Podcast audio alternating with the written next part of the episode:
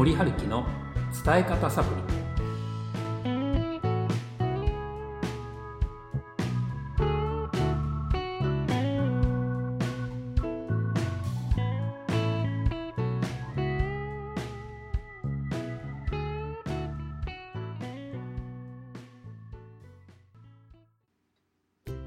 こんにちは。伝え方マスターの森春樹です。8月8日第1回。伝え方サプリをお送りします。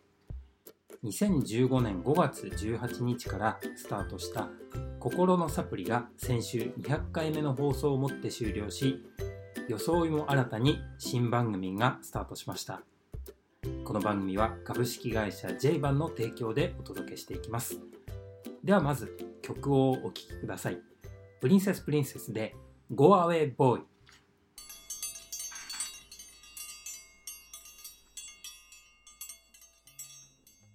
お聴きいただいた曲はプリンセスプリンセスで Go Away Boy でした。伝え方ラボは伝え方マスターの奥森春樹が毎週木曜日の午前10時30分から録音したものをお届けしていきます。再放送は同じく木曜日の午後2時30分からそれから毎週末8月は日曜日の午後5時からとなります。なお先週の心のサプリ週末の再放送時間が僕のブログなどでお知らせしていた時間とは違う時間に放送されました。お詫び申し上げるとともにこの時の音声データを僕のブログにアップしましたのでお聞き逃しになったという方はお手数ですが森春樹アメブロで検索してくださいますようお願い申し上げます。では本日も最後までお付き合いください。さてえ今日は記念すべき第1回目の放送なんですがこの番組を初めて聞くという方それから森春樹って何者ってよくご存知でないリスナーのあなたに向け今日はこの番組についてご紹介する前に森春樹の自己紹介ということで改めてお話をさせていただきます。え僕は富山県生まれなんですねで。石川県で育ったことはないんですね。珠洲市に、ま祖母の兄弟がいたので一度遊びに行ったことはありますが、まあ、あとは、ま通ったことはあるにせよ足を踏み入れたってことは、ま、その鈴の親戚の家ぐらいしかないと思います。で東京の大学に進み法学部で学んでいたんですが何を打ち迷ったか役者の道に進もうとしたんですね。でそこで、まあ、一生懸命やるんですけれども例えばあの在学中はもちろんまあ、今だから時効になってると思いますが卒業してからも大学の演劇部の部室でですね朝発声練習をしたりとかしてたんですがなかなかいい役はもらえないし、まあ、あのどこかのあの芸能プロダクションの話ではありませんがやはり基本的に下積みというものは、まあ、ギャラが非常に少ないんですね。なので当然アルバイトをしながら役者の卵として頑張っていたわけなんですが、まあ、なかなかその卵が孵化しないんですね。それでもう無理かなと思って大学を卒業して2年ぐらいかなしたところで役者の道は諦め一般企業に就職をしました。そこで、ま、役者時代は必死に頑張っても何をやれば芽が出るか成功するかっていうのが全く分かんなかったんですね。でもあの会社っていうのは努力をすればあるいは自分で工夫をすれば成果が出るなっていうことが分かったんですね。ちなみに最初に正社員として入社した居酒屋のチェーンではあの、まあ、入社当初はただ単になんか声が通るだけの元気のいいあの店員だったんですがメニューを書いたりまあ、お酒を仕入れたりあるいは販促、まあ、販売促進の立案などを徐々に任せていただいていくうちに売り上げが上がってきたんですね、まあ、そこで本部からも評価されて店長代理になりました。その後、まあ、何とか転職をして不動産デベロッパー会社、まあ、マンションを作って売る会社ですね。こちらの営業を経験するんですがこちらも最初はさっぱりだったんですけれども、まあ、お客様の心理とかカウンセリング営業というものを実践してある社内プロジェクトで記録的な売り上げを達成したんですね。そこで感じたことがありまして会社っていう世界は成果を上げれば認められるしゴールが、まあ、目標がですねはっきりしていたんですね。一方役者の道というのはこれをやれば必ず売れる主役がもらえるっていう正解はないんですね、まあ、テレビ CM とかドラマバラエティ映画いずれもまエキストラとか早くでいつか売れたいと思ってやっていてもいつなのか分からず、まあ、辛く苦しい5年間だったんです。で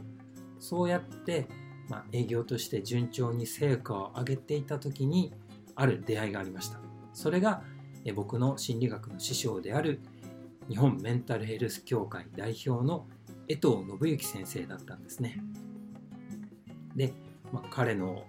話す心理学っていうのはもうとにかく涙あり笑いありなんですね。本当にあの講座とか講義は長いんですけれども飽きさせないんですねで、まあ、吉本流心理学なんて巷では言われてまして、まあ、YouTube で動画もいくつかアップされているので興味を持った方はご覧いただければと思うんですがそこで、ま楽しく、ま心理カウンセラーになるつもりはなったなかったんですがライセンスを取ったんですけれどもたまに江藤先生がボソってこんなことを言うんですね。君たち僕みたいにこうやって前に出てきて僕が言ってることを話せるかなって。ただそっち側の席に座ってノートを取ってるだけじゃダメだよって言うんですね。でそれが僕の心の中にはすごくこう突き刺さってですね。やっぱりただ講座を受けてるだけじゃダメなんだなって。アウトプットする機会を探そうと思って、まあ、自分でも心理学の講座セミナーを始めるということをやりました。でそんな中たまたまあの家のパソコンで、えー、世界中の FM を聴けるアプリっていうものがあったんです。それでいろいろ聞いてて出会ったのが FM 家屋だったんですね。で放送の内容があのいろんなジャンルでしかも、まあ、地元の方がメインで皆さんいろいろ傍ら仕事をお持ちの中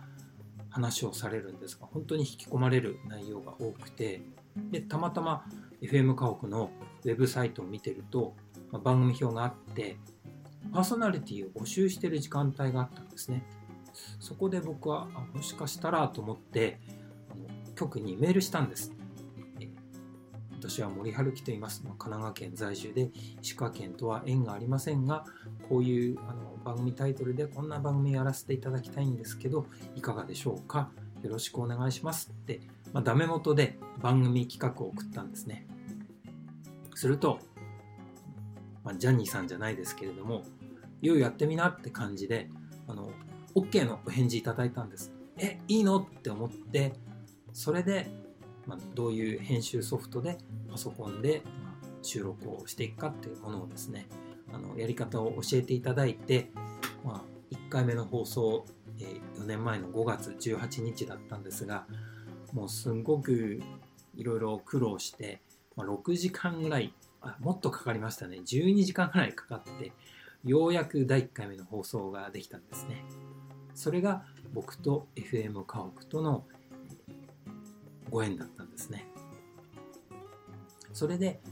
まあ、ほどなく心理カウンセラーとして独立するわけなんですが、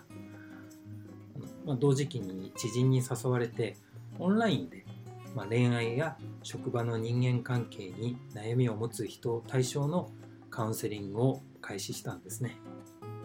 でそこで、まあ、カウンセリングというものを仕事にして感じたことなんですが、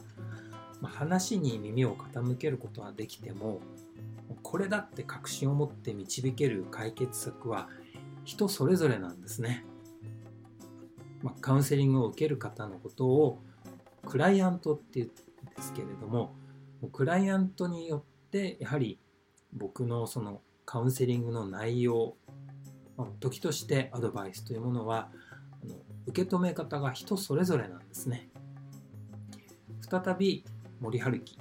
答えのない世界。かつての役者時代の自分に重なりました。戻っちゃったんですね。そんな中2019年に入りまして性格統計学の開発者稲葉真由美、まあ、この番組のスポンサーである株式会社 J バン代表の稲葉真由美との出会いがありました。今まで行ってきたカウンセリングに取り入れることでクライアントの課題の解決とか反響がですね劇的に良くなることを経験したんですね。それでよしじゃあ個人の悩みを解決に導くカウンセラーとしても活動していけるし職場の人間関係を円滑にする企業研修講師として、まあ、お一人でも多くの人の幸せに役立てればということで、えー、新たに、活動を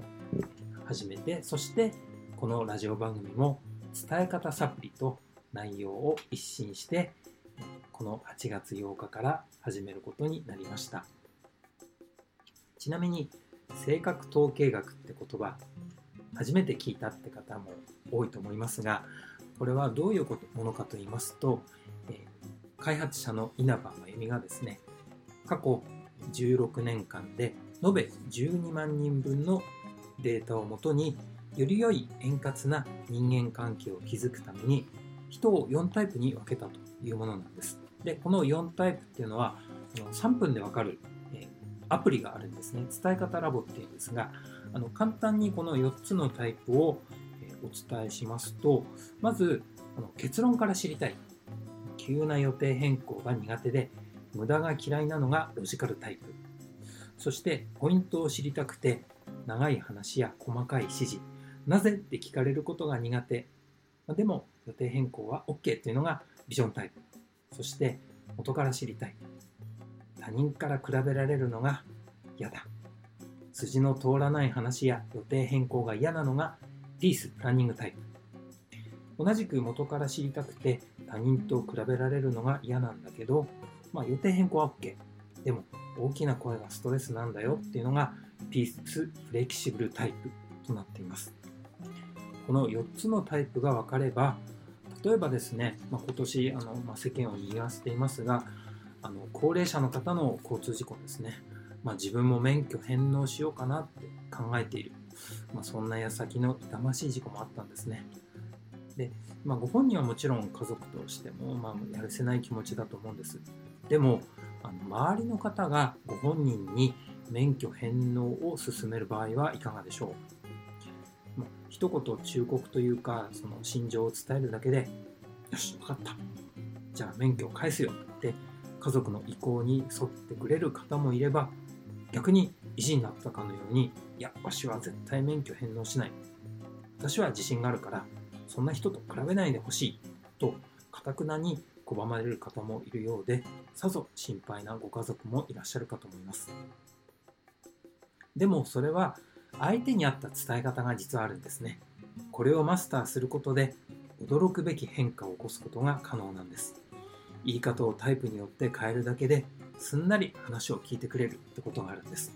え、森さん、そんな簡単にわかるんですか？はい、わかるんです。あのたった3分で相手のタイプが4つあるうちのどれかがわかります。そんな世界初の特許取得済みの伝え方ラボで伝え方のコツというものを体得していただければと思います。それで体制が整えば行っていきますので、ちょっと家族関係とか会社関係で、あ、なんか合わないなとか、同じこと言ってるのに兄弟でなんでこんな受け止め方違うのってお悩みのあなた、ぜひ番組宛て、あるいは森春樹事務所の問い合わせフォームから、え、ご相談お寄せください。伝え方ラボによってあなたの家族や会社における人間関係のお困りごとをズバッと解決していきます。ではここでもう一曲お届けします。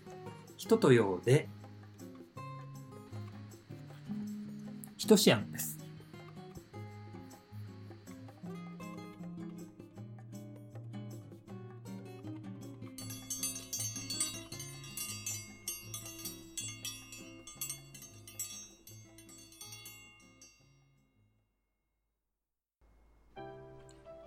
だいた曲は「人とよう」で「ひとしあん」でした。さて心理カウンセラーとしてそれから独立した僕は、えー、カウンセリングそして、まあ、この FM 河北のラジオの番組ということで活動をしていたんですがやはり心理カウンセラーとしても、まあ、役者時代と少し似てるんですけれどもやはり答えがはっきりした答えが見えないというところがあってですね、まあ、活動は、まあ、楽しんでというか時には本当にクライアント、まあ、相談に来られる方のことをクライアントって呼んでるんですけど、まあ、親身になってですねあのクライアントさんに喜んでいただけることもあったんですがやはり人によって受け止め方というものは違うわけでいろいろなことを考えながら試行錯誤しながら、え僕自身心理カウンセラーとしての活動を続けていくことになります。そして、え性格統計学および伝え方ラボ、まあ、この番組の提供元である株式会社 J バンの、え稲葉真由美代表が開発した伝え方ラボなんですね。でこれはあの代表の稲葉真由美が16年間で延べ12万人分のデータをもとに編み出した性格統計学っていうものがベースになっているんですね。それによっていろんな伝え方人間関係のコミュニケーションがうまくいかないっていう方のためのアプリだったんですけれども次回はこの性格統計学および伝え方ラボと僕との出会いについてお話をしていきます。番組に感想や質問がある方はお寄せください。メールの方は fm かほく .net または FM かほくのウェブサイトにあるお便りアンケートからお送りください。僕のウェブサイト森春樹事務所の問い合わせフォームからもお送りできます。ファックスの方は076-283-6667までお送りください。番組名は伝え方サプリでお願いします。Twitter だとハッシュタグ森861をつけてつぶやいてください。それから毎月恒例ラジオアンケートプレゼントのご紹介。8月はシネマサンシャイン河北さんの映画招待券を5名様にプレゼント。ご応募は FM 河北のウェブサイトにあるお便りアンケートからもしくは月刊河北マガジンの応募用紙からどうぞ。締め切りは毎月25日となっております。本日も最後までお付き合いいただきありがとうございました。お相手は森春樹でした。バイバイ。